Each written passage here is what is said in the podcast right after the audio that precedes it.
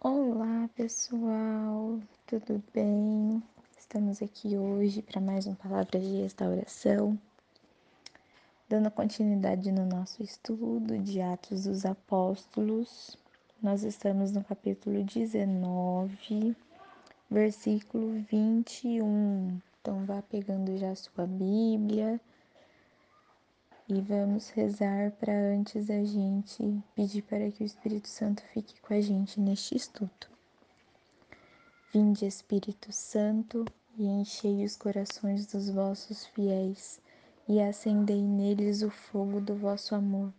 Enviai o vosso Espírito, e tudo será criado, e renovareis a face da terra. Oremos, ó Deus, que instruíste os corações dos vossos fiéis com a luz do Espírito Santo, fazer que apreciemos retamente todas as coisas, segundo o mesmo Espírito, e gozemos sempre da sua consolação. Por Cristo Senhor nosso. Amém. Amém? Vamos lá? Como eu falei, nós estamos estudando Atos dos Apóstolos, capítulo 19, versículo do 21 ao 41. Vamos lá? Concluídas essas coisas, Paulo resolveu ir a Jerusalém, depois de atravessar a Macedônia e a Acaia. Depois de eu ter estado lá, disse ele, é necessário que veja também Roma. Enviou a Macedônia dois dos seus auxiliares, Timóteo e Erasto mas ele mesmo, ele mesmo se demorou ainda por algum tempo na Ásia. Por esse tempo ocorreu um grande alvoroço a respeito do Evangelho. Um ouvires, chamado Demétrio, que fazia de prata templozinhos de Artemis, dava muito a ganhar aos artífices convocou-os juntamente com os demais operários do mesmo ramo e disse: Conheceis o lucro que nos resulta desta indústria. Ora, estáis vendo e ouvindo que não só em Éfeso, mas quase em toda a Ásia, esse Paulo tem persuadido e desencaminhado muita gente dizendo que não são deuses os ídolos que são feitos por mãos de homens. Daí, não somente há perigo de que essa nossa corporação caia em descrédito, mas também que o templo de, da grande Artemis seja desconsiderado e até mesmo seja despojada de sua majestade aquela que toda a Ásia e o mundo inteiro adoram. Essas palavras encheram-nos de ira e puseram-se a gritar: Viva Artemis dos Efésios!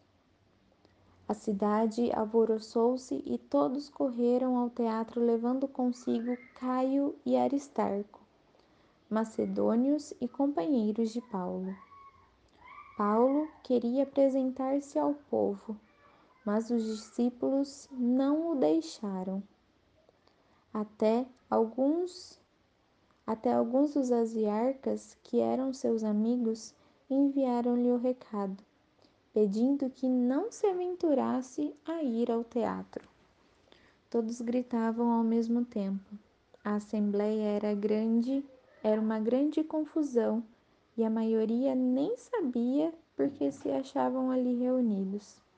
Então fizeram sair do meio da turba Alexandre, que os judeus empurravam para a frente. Alexandre, fazendo sinal com a mão, queria dar satisfação ao povo. Mas quando perceberam que ele era judeu, todos a uma voz gritaram, pelo espaço de quase duas horas: Viva Artemis dos Efésios! Então o, o escrivão da cidade veio para apaziguar a multidão e disse: Efésios, que homem há que não saiba que a cidade de Éfeso cultura, cultua a grande Artemis e que sua estátua caiu dos céus? Se isso é incontestável, convém que vos sossegueis e nada façais inconsider inconsideradamente. Estes, estes homens que aqui trouxestes não são sacrilégios, nem blasfemadores da vossa deusa. Mas, se Demétrio e os outros artífices têm alguma queixa contra alguém, os tribunais estão abertos e aí estão os magistrados. Institua-se um processo contra eles. Se tendes reclamação a fazer, a Assembleia Legal decidirá. Do que se deu hoje, até corremos risco de sermos acusados de rebelião, porque não há motivo algum que nos permita justificar este concurso. A essas palavras, dissolveu-se a aglomeração. Palavras do Senhor, graças a Deus. Bom, gente, vamos fazer uma breve reflexão, né? Deste desta passagem. É, Artemis era tipo. Era como se fosse uma deusa para eles, né? Que para eles, aqui na própria passagem, fala que a estátua caiu do céu, né? Eles acreditavam que a estátua tinha caído do céu.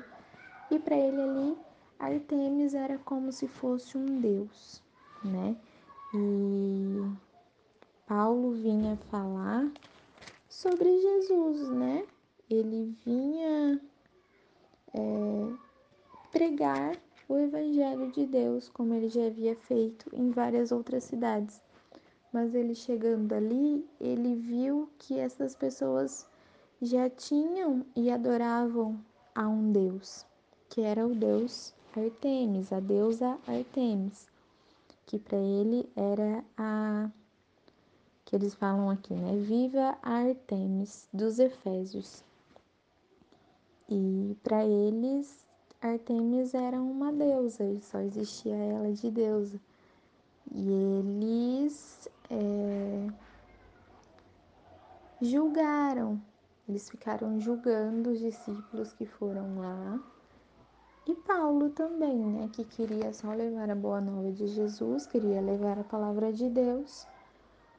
Mas ali para eles, eles eram eles não, não eram não eram discípulos de, de Jesus, né? Eles estavam ali para fazer algum algum mal, né? Eles acreditavam para eles porque ali para eles eles já tinham uma deusa e eles não acreditavam em outros, né? E então essa aqui que é a reflexão dessa passagem que muitas das vezes a gente vai querer vai querer falar de Jesus, de Deus, de Nossa Senhora para as pessoas e muitas vezes as pessoas não vão não vão acreditar na gente. Não vão pensar que a gente está falando a verdade, que nós lemos a palavra de Deus, que que às vezes elas acreditam em outros deuses ou não acreditam em nada. Então a gente pode ser julgado como Paulo foi ali por por apenas querer falar de Jesus para as pessoas. Então a gente tem tem que ter a mente aberta para saber disso, que a gente pode e deve, é o nosso direito como cristão, falar da palavra de Deus, falar de Jesus para as pessoas. Só que a gente não sabe como que as pessoas vão reagir. Tem umas que reagem bem, outras reagem mal, outras não reagem. Então a gente, como cristão, nós temos que estar atentos a isso. Nós temos que, que estar atentos a ouvir e se dispor sempre a palavra de Deus e querer levar a palavra de Deus ao próximo. Por mais que o próximo não aceite, por mais que o próximo não queira ouvir, A gente tem que se dispor que é nosso papel de cristão. Tudo bem? Pessoal, é isso então, para não ficar muito longa, né, a nossa reflexão. Que você tenha um ótimo e um abençoado dia, tarde ou noite, não sei que hora você está escutando esse áudio. Fiquem com Deus. Nós estamos e continuaremos unidos em nome de um Deus que é Pai, Filho e Espírito Santo. Amém.